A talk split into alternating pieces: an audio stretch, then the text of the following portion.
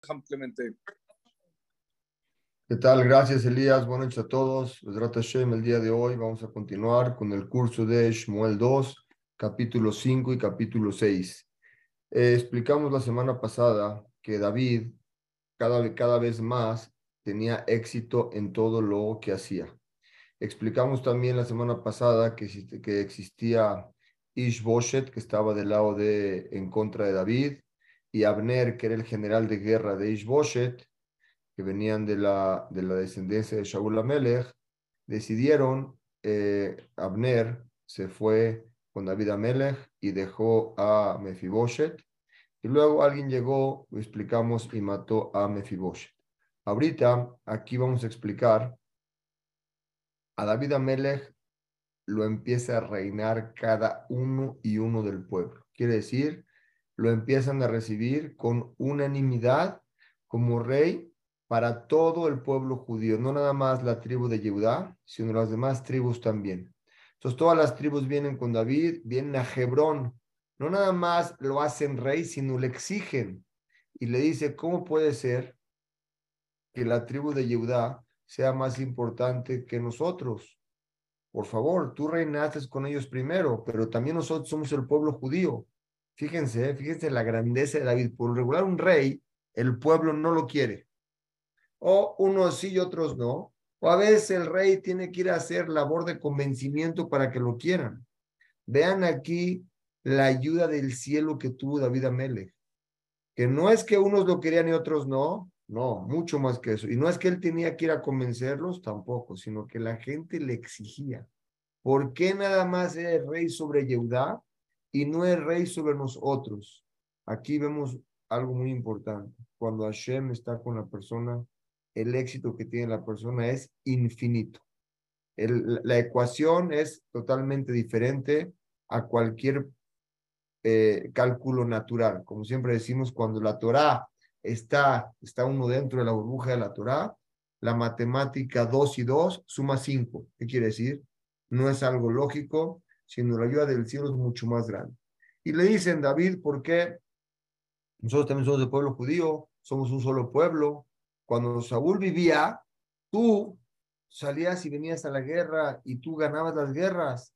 Y Hashem te dijo a ti que tienes que ser, que ibas tú a, por medio de Shmuel a Naví, que tú tienes que dirigir al pueblo judío y reinar sobre ellos.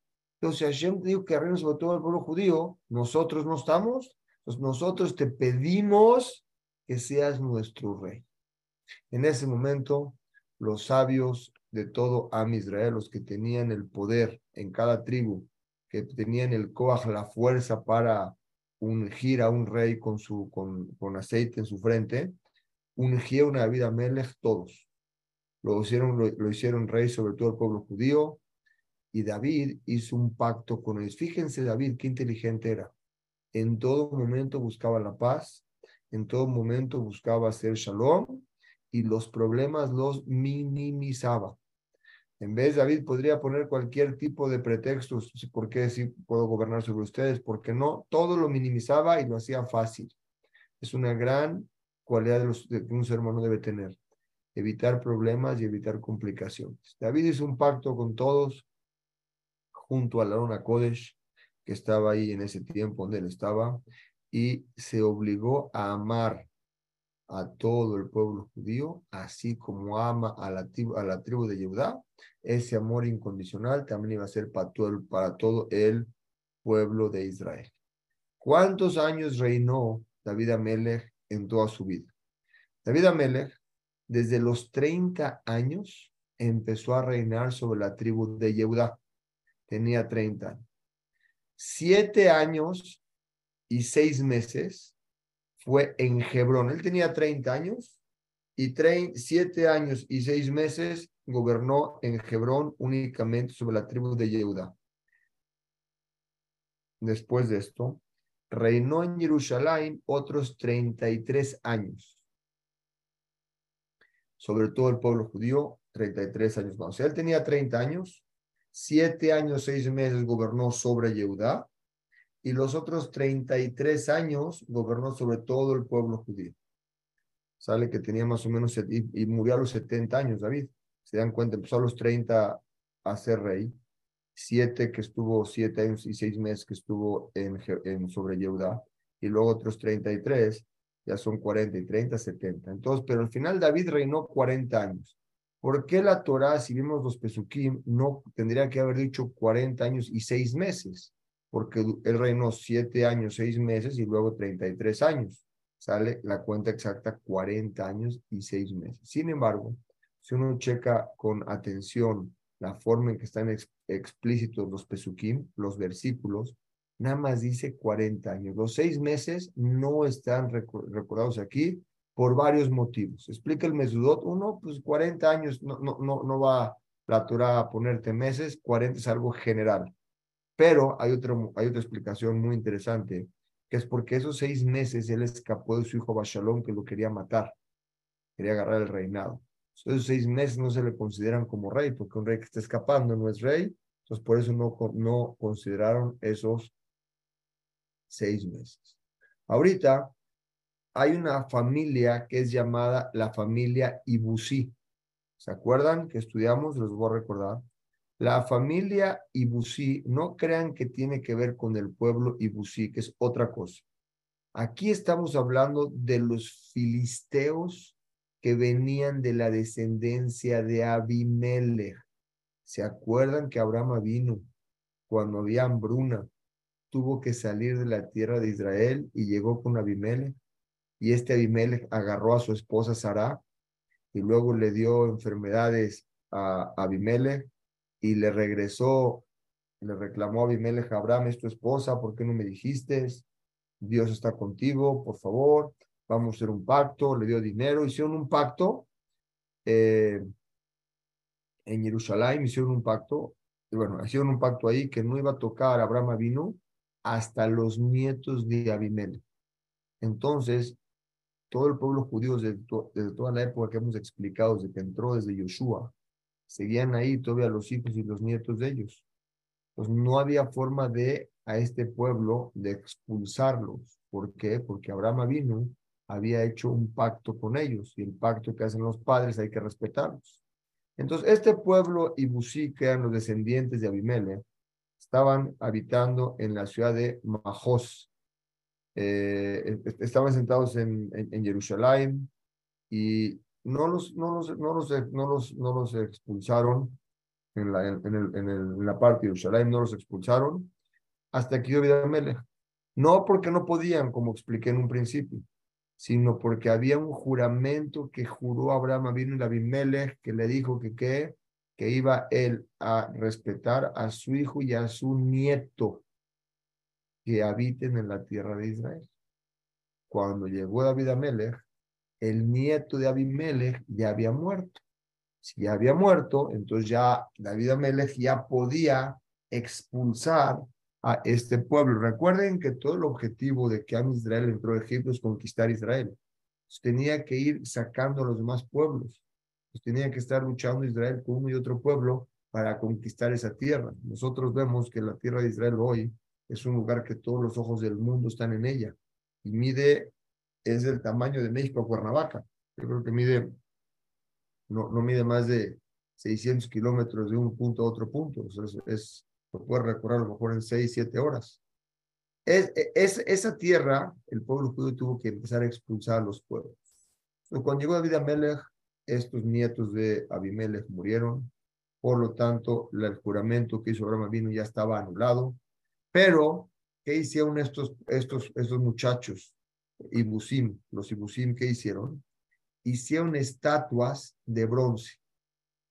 ¿Pero de qué forma? Una la hicieron de forma de un ciego para representar a Isaac, que en la queda, recuerdan cuando el ángel se le presentó que lo iba a matar a Abraham a Isaac, el ángel le presentó que no lo mate, Isaac lloró sacó una lágrima, Abraham lloró, sacó una lágrima, le quedó en los ojos de Isaac, y hay quien dice de Isaac, y por eso cuando fue ciego, eh, eh, anciano, perdió la vista.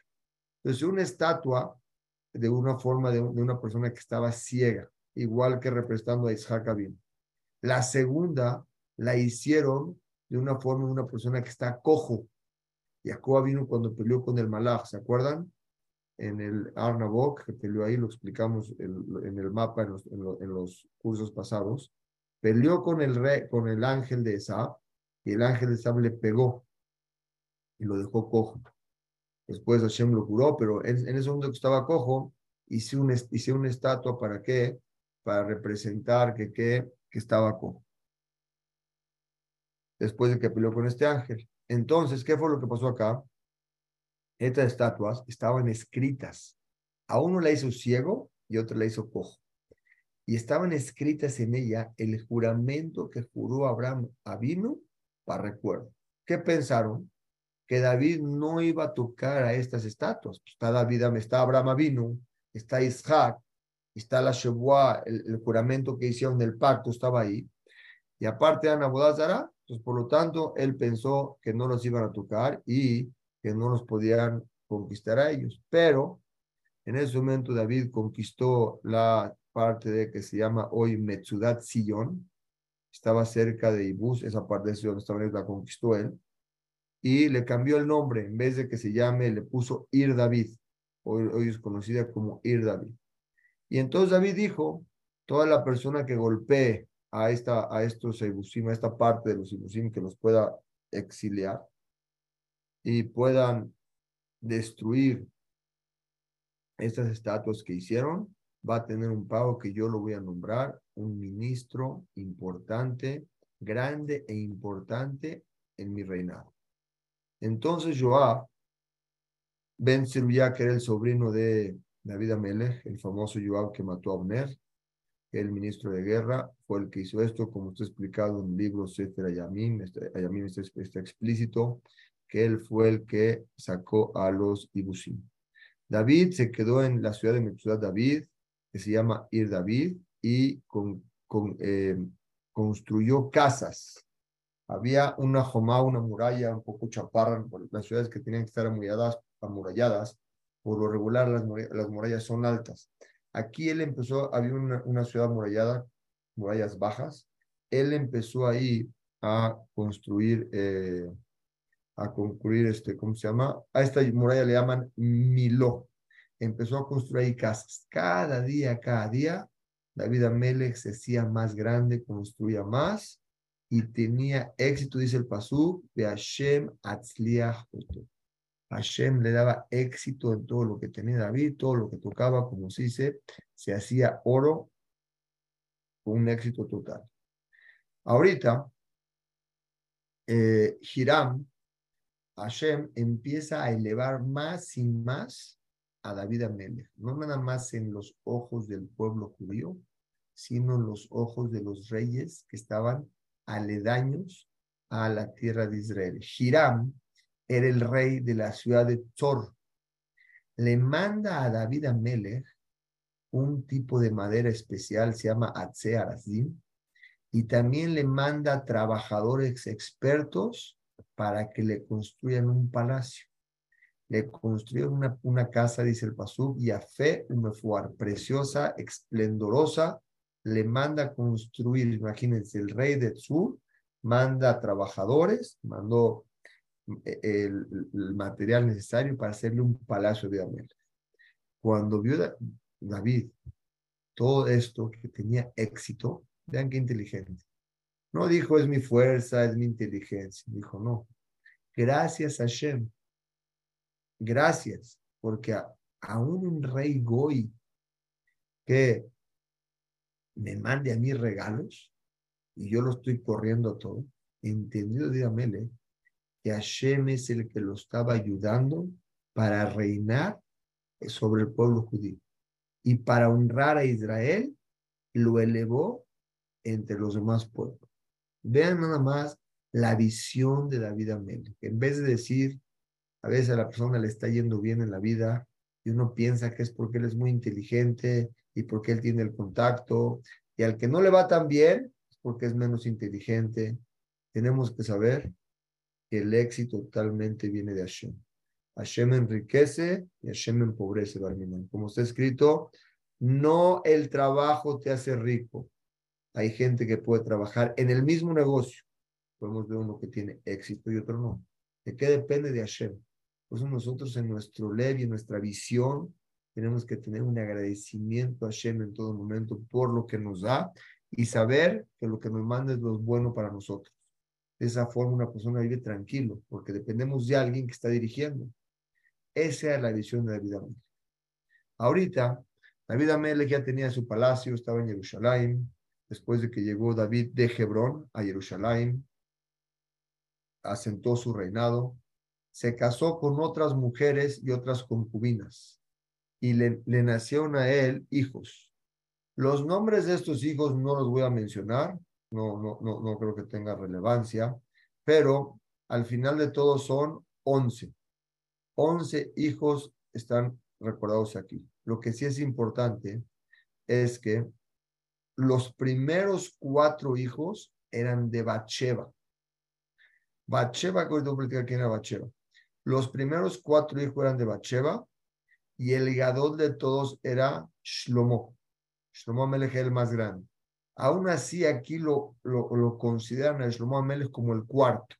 A lo mejor porque Shlomo era el cuarto de todos los hijos que él tenía, estos once, el número cuatro. Pero de Bacheva era el más grande. ¿Quién era Bacheva? Les voy a decir esto, una historia muy bonita. ¿Quién era Bacheva? Vean qué preciosa historia. Ustedes recuerdan que David Amelech peleó con Goliat. Yo no les expliqué un midrash, pero ahorita es el momento de explicarlos. Vean qué precioso. Cuando David Amelech pelea con Goliat, Goliat cae hacia David Amelech y tenía, estaba desmayado, no estaba muerto. David tenía que abrir el armazón que él tenía, que Goliat tenía, para cortar la cabeza de Goliat. Pero no lo podía hacer porque estaba totalmente llena de acero y tenía tipo una combinación para poder abrir eso. ¿Quién estaba junto a él? Estaba Uriah Hiti. Uriah es el que le cargaba las lanzas a Goliat. Le dice David a Melech, dime cómo se abre esto para poder matarlo. Le dice, le dice a Y Uriah le dice, no, no te voy a decir. Le dice, por favor dime, porque si tú me llegas a decir y yo lo mato, voy a ser rey del pueblo judío. Uriah no quería decirle cómo abrir. Al final le dijo, te voy a dar una hija del pueblo Israel para que te cases con ella. Uriah aceptó abrió, le dijo cómo abrir el armazón que tenía en el cuello, lo abrió y le cortó la cabeza a Goliat. En ese momento salió una voz del cielo, dice el Midrash, que le dijo a David Amelech, para ti son tan despreciables las hijas de Israel que se la vas a dar a un filisteo, porque Uriah Hití era el que te encargaba las, las lanzas de, de, de, Goliat. Entonces eh, e, era filisteo. Le dijo, son tan despreciables para ti las hijas de Israel que las vas a entregar. Ahora la que te iba a tocar a ti, se la voy a dar a él. Entonces Bathsheba se casó primero con Uriah Hiti. Pero Shlomo Amelech vio que de esta mujer, eh, David Amelech vio que de esta mujer Bathsheba iba a salir Shlomo Amelech. Entonces, ¿qué hizo? lo mandó a la guerra a Uriah al frente. Todas las personas que iban a la guerra les escriben a sus esposos un get, que si no regresan, el get es válido. Entonces, dicho y hecho, lo mandó al frente y matan a Uriah Ya que lo matan, Batsheba queda libre y entonces se casa con David Amelech y de ahí salió Shlomo Amelech. Ahorita vamos a ver más adelante porque es trascendente esto que estoy contando. Ahorita David vuelve la primera vez, ya que, ya que, ya que explicamos que llegó a Jerusalén, tuvo 11 hijos, el cuarto era Shlomo, hicimos un paréntesis para explicar de dónde salió Shlomo, que fue de Bathsheba, estuvo con David Amelech, y David Amelech en ese momento, los filisteos empiezan a escuchar que David ya reina sobre todo Israel, y empezaron a ver que agarró mucha fuerza, decidieron de forma contundente de ir a pelear contra él. Se juntaron todos y en ese momento juntaron a todos los soldados, vieron la fuerza tan grande que tenía David y dijeron tenemos que pelear con él. En ese momento David vio que están juntando todos los filisteos. Otra vez la Jojma y la sabiduría de David Amelech tenemos que ver. En vez de decir David Amelech, yo puedo Hashem está conmigo, David siempre consultaba con Hashem qué hacer. Hoy en día no tenemos esos Nevi'im, no tenemos ese, ese Urim Betumim, preguntarle, pero sí tenemos a Jamim, tenemos rabinos. Rabino estoy hablando, un rabino con todas las letras. Preguntarle a veces en la vida qué camino tomar A y B, y ellos tienen una, una visión a kilómetros, tienen unos lentes que nosotros no tenemos. Los lentes de ellos ven a kilómetros. Ahorita David Amelech tenía con quien tenía miedo, se metió a una, a una torre, estaba, vamos a decir, blindada, se quedó ahí adentro y se escondió. ¿Qué, voy a hacer? Le preguntó a quién, le preguntó a Hashem qué hacer por medio del Urim Betumim. Entonces, en ese momento, los filisteos eh, se juntaron todos en el, en el valle de Refaim. David le preguntó a Hashem al Urim Betumim, ¿acaso puedo ir a guerrear con los filisteos y les voy a ganar, me los voy a entregar en manos, sí o no. Se dan cuenta aquí, hay dos preguntas. Y el Urim Betumim explicamos atrás que nada más contestaba a una pregunta. Entonces, hay quien explica que esta pregunta era la misma. ¿Voy a pelear y voy a ganar o no voy? Hashem le dijo, ve, estoy contigo y te los voy a entregar en tu mano. David llegó sobre ellos de una forma rápida, los sorprendió y a todos los filisteos estaban juntos, los venció. David dijo, Hashem Shabar, Hashem rompió a los enemigos, enfrente de mí los venció, así como el agua pasa a una frontera, ¿han visto el agua? Un río, pasa de una frontera a otra y pasa sin problemas. Y así los pude vencer como la corriente de agua a los enemigos. Por eso le llamó a ese lugar, le llamó Mishor a Peratzim. Así le llamó. ¿Por qué?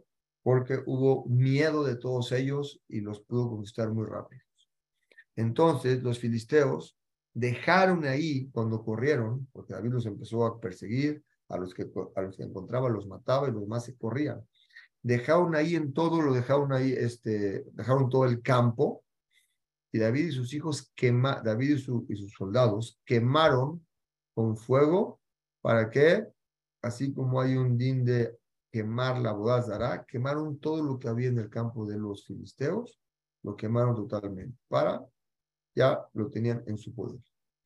Ahorita hay una segunda guerra con los filisteos los filisteos otra vez regresan, una segunda vez a pelear con David, y otra vez se juntan en donde, en el valle de Refaim, es muy conocido ese valle, y otra vez David le pregunta a Hashem, abrime ¿qué hago? ¿Peleo o no peleo? Hashem le dije, ahorita no.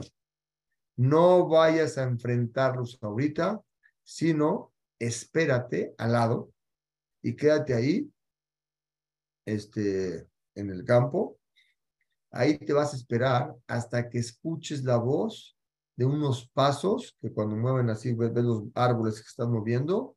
Dice, estos pasos que vas a escuchar es porque yo te voy a mandar reyes que te ayuden, y yo te envié para que esos reyes, para que vayan a vencer. Y solamente después de que escuches esos pasos, puedes atacar.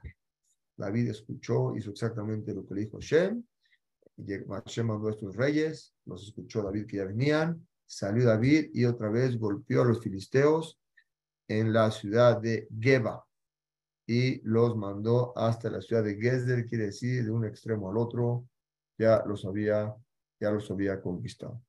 Hasta aquí llegamos al capítulo 5. Vamos a empezar Besrat Hashem, el capítulo 6, muy interesante. Van a ver qué bonito. Sabemos nosotros que hay duendes, ¿verdad? En el mundo hay duendes, pero no sabemos quién los creó y cuál fue el primer duende de la historia. Ahorita lo van a ver qué bonito. En el capítulo 6, David Amelech ve que el Aarón, ¿se acuerdan que el Aarón estaba guardado? Ahorita va por el Aarón, junta a todos en Hebrón, estaba David Amelech, o sea, el, el, el Aarón a Kodesh no lo tenía David, lo tenían guardado, ¿se acuerdan? Ahorita lo quiere ya retomar para traerlo a Jerusalén y ponerle las tablas donde tenían que estar. Entonces, Se juntaron todos en Hebrón. Otra vez eh, reinaban a David, estaban ahí como que era una junta. Se juntó David a Melech y juntó ahí otra vez 30 mil personas de los más expertos en guerra del pueblo de Israel. Y él fue a todos, a donde los más especiales, fue con todos ellos a el, la ciudad que se llama Kriat Yarim. En Kriat Yarim, a la casa de Abinadab. ¿Se acuerdan que Abinadab explicamos atrás que era el Aarón porque él era el Cohen? Él lo tenía. Para subir de ahí el Aarón, el Aarón Abrit, cuando digo Aarón Abrit, están las tablas de la ley que, que Hashem le entregó a Moshe, Moshe se las entregó a Yoshua, Yoshua cruzó con ellas el Jardín para entrar a Israel, y esas tablas de la ley, recuerdan que Goliat las robó, y llegó una persona, no recuerdo quién era, decir quién era, si era Shaul, y pudo robarle las tablas, pero el Aarón no. Luego cuando llegó David y mató a Goliat, otra vez, Goliat se robó el Aarón y las tablas. Shaul alcanzó a quitar las tablas a Goliat y Goliat se llevó el Aarón, la caja. Luego David llegó y le quitó la caja. Entonces ya ahorita estaba guardado con esta persona que les dije, Abinadab, estaba guardado la caja con las tablas de la ley. Se llama el Aarón a Brit. Estaba guardado ahí, entonces David le llegó con él. ¿Para qué? Para traerlo a Jerusalén. David dijo, David cantaba. Un día, Besrat Hashem, estoy preparando una clase que les quiero compartir. La importancia de decir Teilim, nada más entre paréntesis. El Teilim viene, ¿por qué se llama Teilim? Porque viene de un mundo que se llama Teilá. Arriba hay mundos. El mundo de Teilá, ahí no hay Gezerot. Ahí es pura verajá y pura abundancia.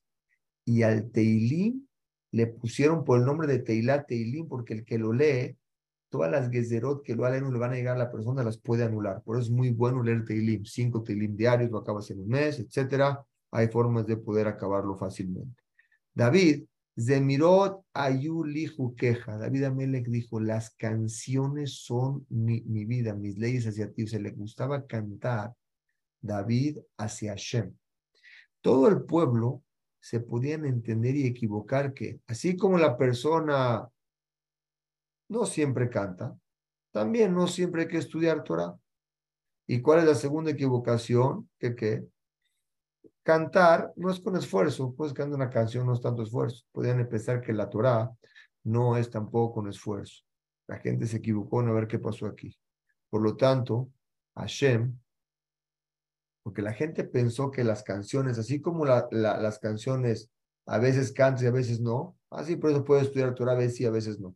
Y así como las canciones son sin esfuerzo, la gente puede haber pensado que si la Torah se gana con esfuerzo, con entendimiento, con profundidad, teniendo una mente clara, poder entender, se varó profundidad de un lugar a otro y llegas a muchas cosas muy bonitas porque dentro de una cosa aprendes otra cosa.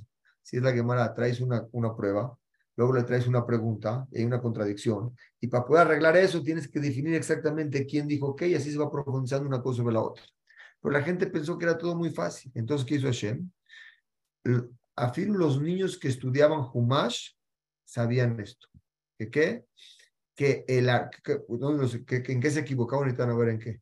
Paréntesis. Los niños sabían que el Aarón se cargaba por sí solo. El Aarón, ¿se acuerdan?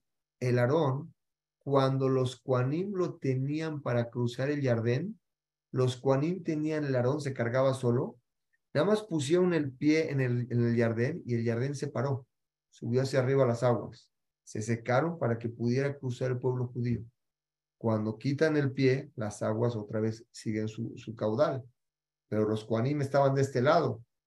Entonces el Aarón los cargó, los hizo volar hasta el otro lado del jardín. Hasta los niños sabían que, que, que es se carga por sí solo y se carga en los hombros, no se carga en donde, en la carreta. Ahorita David ordenó que pongan el, el, arón en la carreta, una carreta nueva para llevarla de la casa de, de, de, de, Abinadab, para llevarla a Jerusalén. Y en esta carreta nueva, ¿quién la estaba cuidando? Los dos hijos de Abinadab. Uno se llamaba Uza y otro se llamaba Beagio. Beagio. Ellos iban en la carroza, uno iba adelante y otro iba atrás. Uza iba, este, uno iba adelante, Uza iba atrás y, y Beagio iba adelante. Y todo el pueblo estaban muy alegres, venían detrás de la Arona Codes, lo acompañaban a él, ¿para qué? Con canciones para llegar ahí. En este momento, cuando iban caminando en las carrozas, llegaban a un lugar que se llamaba Goren Najón. Ahí eh, un, un nombre de, una persona importante se llamaba Najón. Ahí los animales se atoran y ya no caminan las carrozas, la carreta y la carreta se empieza como que a voltear, se mueve y el arón estaba ahí adentro. Usa, que estaba atrás, dijo, se va a caer el arón. Lo agarró para que no se caiga, para que no se caiga. Los Jamim hicieron una derashá aquí, que en el tiempo que los animales este, se estaban cayendo junto con la carroza, el Aarón subió por sí solo, voló, sin necesidad de que lo agarren. Sin embargo, Usa lo agarró. Hashem se enoja con Usa por eh, la poca emuná que tenía. ¿Por qué? Tenía que haber puesto inteligencia en qué? Análisis. Que el Aarón de Hashem, ¿cómo se va a quedar la tierra? Tenía aquel que le. ¿Qué tenía que analizar? Si es que el Arona Kodesh tenía tanta Kedusha y cargó, como les expliqué en un principio, a los Kuanim, que cuando ya el río siguió su caudal, ellos volaron, cuando lo agarraron, cruzaron el Yardén, los voló del otro lado del río, con más razón que no va a dejar aquí que se caiga. No necesita ayuda. Aquí aprendemos algo precioso. Se equivocó. Esta persona se equivocó en haberlo agarrado.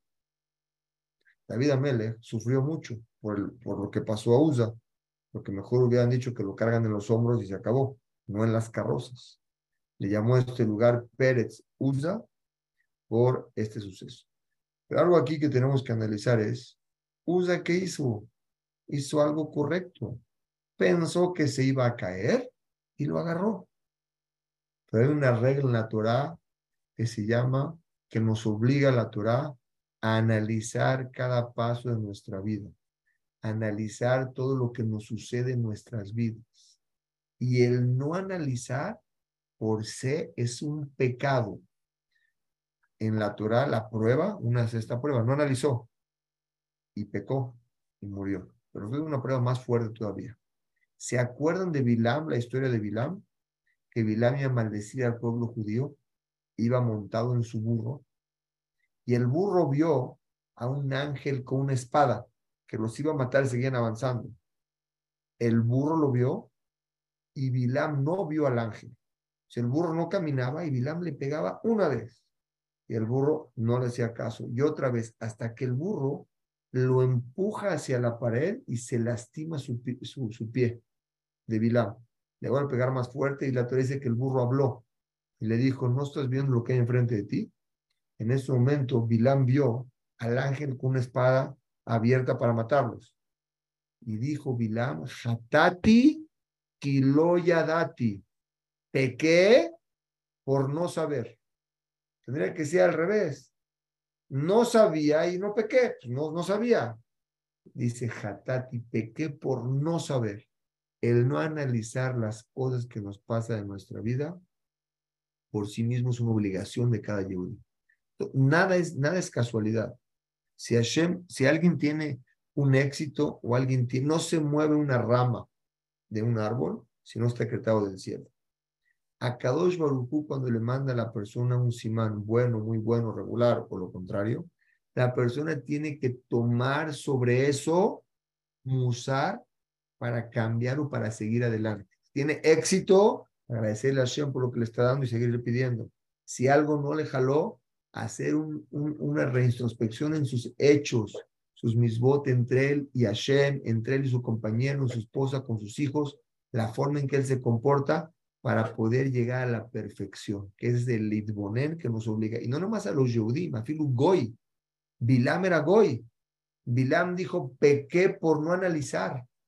También a todos los seres humanos tenemos que, analizar eso. Bueno, entonces aquí murió Usa por no haber cargado la carroza. David Amelech sufrió por esto, le, le dolió mucho haber perdido otro, otro miembro del pueblo judío. Entonces David Amelech, ¿qué es lo que hace? Eh, lleva el Aarón a dónde? A la casa de Obed. ¿Quién era Obed? Vamos a explicar. David vio que la Kedushá del Aarón era mucha. Se murió Usa y el Aarón subió solo. Entonces él pensó y dijo, ¿cómo voy a traer a la ciudad de David, al, al Bet David, al, al David, el Aarón? No puedo cuidarle tanta Kedushá. Por lo tanto, decidió David Amelech cambiar el plan y lo manda el Aarón con quién? A la casa de Obed Edom Agiti. Él era Leví. Y esta persona era el encargado de cerrar las puertas del Mishkan. Todavía no estaba, construido el Betamigdash. Tiene el Mishkan, ya estaba fijo. Él se encargaba de cerrar y abrir las puertas. Él se lo dio para que lo cuide. Estos tres meses que estuvo el Aarón en la casa de de esta persona de, Obed, le trajo una verajá de Obed Agití, de Obed Edom Agití, una verajá tremenda. En estos tres meses tuvo una verajá en su casa por el Aarón. ¿Qué verajá tuvo? Vean qué bonito. La, su esposa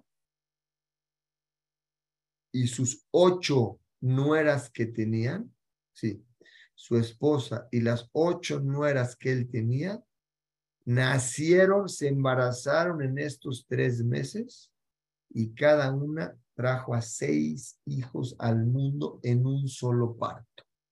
La verdad, cuando yo vi eso, seis hijos en un solo parto, ¿cuál es la veraja? Está bien, son muchos, pero el parto es una sacaná, seis hijos a la luz. Educar a seis hijos, mantener a seis hijos, crearlos, llevarlos a la jupá, etcétera. Dice la veraja, es una veraja completa cuando la Torah dice que en los seis se hacía como en Mizraim, cuando nacían seis de un parto era, no había dolor en el parto, los niños venían con su propia riqueza, cada uno de ellos, y la forma de educarlos a ellos era totalmente milagrosa, que era, era con verajá. Quiere decir que no se sentían en la casa a esos seis hijos. Cuando David vio tanta verajá en casa de Obed Edom Agiti, Dijo, no. Entonces, dijo, ¿sabes qué? Decidió de cambiar, ahora sí, de subir el Aarón a la ciudad de David. Pero ahora sí dijo, lo voy a subir de una forma correcta, no lo voy a subir en carrozas y lo voy a cargar. ¿En qué lo voy a cargar? En los hombros. La simja, la alegría era tan grande. Cada seis pasos que daban los Kuanim en el Aarón, David acercaba un toro y acercaba un shor, un shor raquil normal y uno gordito. explica el Malvin que al final fueron 42. Por cada seis traía siete, cada seis pasos en total fueron siete animales. Estos 42 animales, o sea, por cada seis pasos traía siete, eran 42. Hay un nombre de Hashem especial, el número 42. Aquí tiene un significado importante, no más es un número. ¿Por qué seis y no siete? Por cada seis pasos que daba traía un corbán y los 42 que dio son seis por siete, 42. Ese número 42 es un nombre especial de Akadosh Baruj Y con ese nombre es algo con mucho, es muy especial ese nombre. Incluso nosotros lo decimos antes de irnos a dormir. Los que leemos crear, los que leen Kriyat Shema, hay el Ana Bejoach. El Ana Bejoach, ustedes lo cuentan, tiene 42 palabras. Son siete días y cada uno de ellos tiene seis. Esos siete días, el domingo, lunes, martes, miércoles, jueves, viernes y sábado, son siete días y tiene seis palabras cada día. Tiene 42. Son, tiene 42 palabras que componen el nombre de Akadosh Baruch. Al Piazod, eso tenía algo importante. David Amelech bailó con toda su fuerza junto al Aarón cuando él tenía vestido una ropa especial, según Rashi, era una ropa que la, la, vestían la gente que servía a Shem de, una forma especial, la tenía de Amelech. Según el Metzudot David, que son otros comentaristas, explican que era una forma como la del Cohen Cuando llegó el Aarón a David, Mijal, la hija, vio, la hija de Shaul, que era la esposa de David Amelech, vio que David Amelech estaba bailando y lo despreció. ¿Por qué? Porque no era una forma de un rey que esté bailando tan emocionado. En ese momento, ¿qué fue lo que hizo? El Aarón, David hizo una ciudad muy grande en honor del Aarón, trajo a la ciudad de David y lo dejó dentro del Ohel, un, lugar especial, que ahí puso, lo preparó David Amelech para poner el, el Aarón. Desde tiempo ya lo tenía listo acercó, como les dije, Corbanot, Olot y Shelamim en agradecimiento a Kosh y cuando acabó de acercar, bendijo David al pueblo con el nombre de Hashem completo y les repartió a cada uno de ellos de las familias un pedazo de pan, un pedazo de carne, la jugué de una forma honorable, como un tipo una comida bien, seis, un sexto de cada par, de cada animal, les dio vino en un keli especial, y cada quien se fue a su casa. Mijal, cuando David entra a su casa para bendecir a su familia, Mijal sale a decirle, dice, ¿cómo puede ser? ¿Cómo hiciste esto? Esto no algo honorable para un rey de ti. ¿Cómo estás bailando? Se te vio todo el cuerpo. Cuando bailas se te levantó la camisa, se te vio el cuerpo. Y eso, eso no es el derecho de un rey hacer eso. Te despreciaste en la gente. Este, eres como la gente que no le importa que se vea su cuerpo. David le dice a Mijal, le dice, no, para nada. El baile que yo hice fue en honor a Kaush porque me escogió a mí para rey. Yo rey en vez de la familia de tu padre Shaul. Acuérdense que Mijal venía de Shaul. Por lo tanto, yo estoy listo también para despreciarme a mí más que esto, porque la verdad soy muy pequeño yo en mis ojos. O sea, todo el éxito que tiene David, él lo considera que no se lo merecía. Por lo tanto, también las personas que es que me vieron a mí y que, se, y que me desprecié en los ojos de ellos, dijo, no es correcto, al revés. Hice un honor muy grande en Cabo de con este baile. ¿Por qué? Porque, eh, porque era por honor de la Torah. En ese momento castigaron a Mijal, la castigaron por haber hablado así y desde ese día Mijal ya no pudo tener hijos. Hasta aquí es el capítulo 6. Les trata vamos a dejarlo aquí. La semana que entra pensé que iba a llegar. Explicamos lo de los, vamos a explicar lo de los duendes, qué pasó, cómo se forman y qué interacción tuvo David Amelech con ellos. Vedrata Hashem, nos llevamos un mensaje muy bonito el día de hoy. Lo dije en varias ocasiones durante la clase, pero el mensaje es David Amelech, todo su camino eh, agradecía a Kosh por todo lo que tenía y no movía un paso sino preguntarle al Urim Betumim, en nuestro caso los Jamim, ¿qué hacer? ¿Qué hago? ¿Me voy por la derecha o por la izquierda? Cuando uno sigue la palabra de los Jamim en su vida, es como una cuenta matemática que dos más dos suma cinco. No hay naturaleza.